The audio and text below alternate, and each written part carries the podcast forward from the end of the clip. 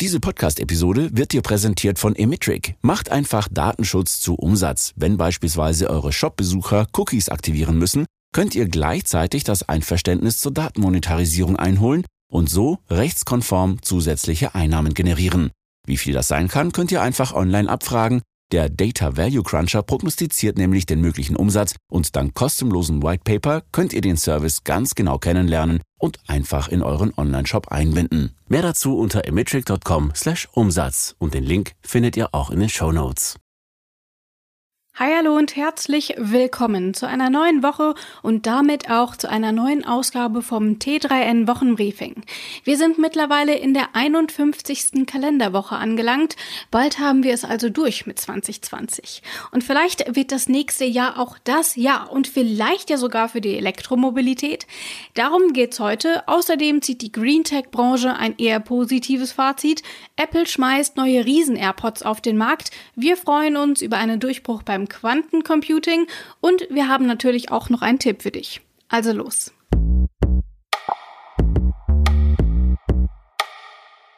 Wir reden schon ziemlich lange über Elektromobilität, aber irgendwie will die nicht so richtig anlaufen.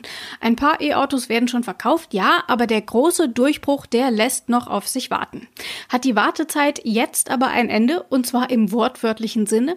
Der Akkuentwickler QuantumScape hat eine neue Feststoffbatterie entwickelt. Erste Ergebnisse sehen vielversprechend aus. Binnen 15 Minuten könnte der neuartige Akku auf 80 Prozent Leistung geladen werden. Die paar Minuten kriegt man doch locker an der Raststätte rum, oder? Und ein Plus, der Akku soll weniger kälteempfindlich sein, damit könnte man dann auch im Winter längere Strecken zurücklegen. Denn, das wissen wir bislang, gerade bei kalten Temperaturen sinkt die Leistung doch oft nochmal rapide.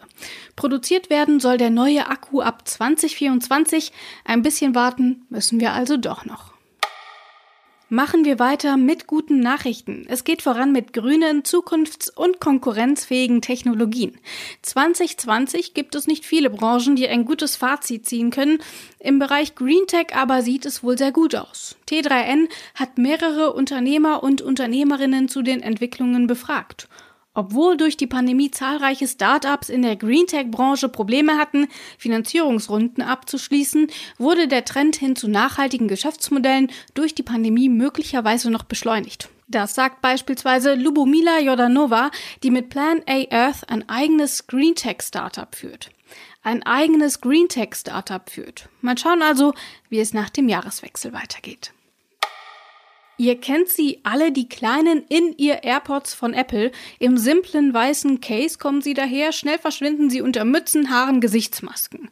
Jetzt liefert Apple mit den AirPods Max das genaue Gegenteil, denn übersehen kann man die nun wirklich nicht mehr.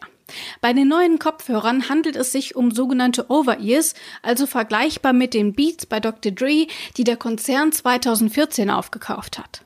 Was mit der Marke passieren soll, ist derzeit allerdings noch unklar. Aber zurück zu den AirPods Max, denn um die geht's ja eigentlich. Die Kopfhörer sind optisch so üppig wie ihr Preis. Fast 600 Euro will Apple dafür haben. Wer die über hat, kann allerdings noch vor Weihnachten zuschlagen. Ab dem 15. Dezember sind sie verfügbar. Versuch mal, dir das vorzustellen. Computer A soll 100 Billionen Mal schneller sein als Computer B. 100 Billionen, das sind 15 Nullen. Schwer vorstellbar, oder? In der Praxis geht das aber natürlich trotzdem. China ist damit ein Durchbruch gelungen, nämlich im Bereich des Quantencomputings. 2019 erst hat Google noch sein Sycamore System vorgestellt und damit ordentlich vorgelegt. Lange kann sich das Unternehmen aber wohl nicht auf den Lorbeeren ausruhen. Sollten sich die Ergebnisse des chinesischen Forscherteams bestätigen lassen, wäre das ein ziemlich großer Schritt. Mehr über den Nutzen von Quantencomputern findet ihr auf t3n.de. Du hast ein Unternehmen und auf Social Media läuft's nicht so richtig. Das ist natürlich ungünstig, wird Social Media doch immer wichtiger für die Markenkommunikation. Jack Wolfskin hat den Dreh aber wohl raus. Die neue Kampagne nutzt einfach User-Generated Content, lässt also die Nutzerinnen und Nutzer ihrer Produkte für sie werben. Wie? Geh auf t3n.de, da haben die Kollegen einen Artikel darüber geschrieben, wie auch du von Jack Wolfskin lernen kannst und bald zu den ganz großen Markenaccounts gehörst. Viel Spaß! Das war's für heute. Ich wünsche eine schöne Woche. Mach's gut. Bis zum nächsten Mal.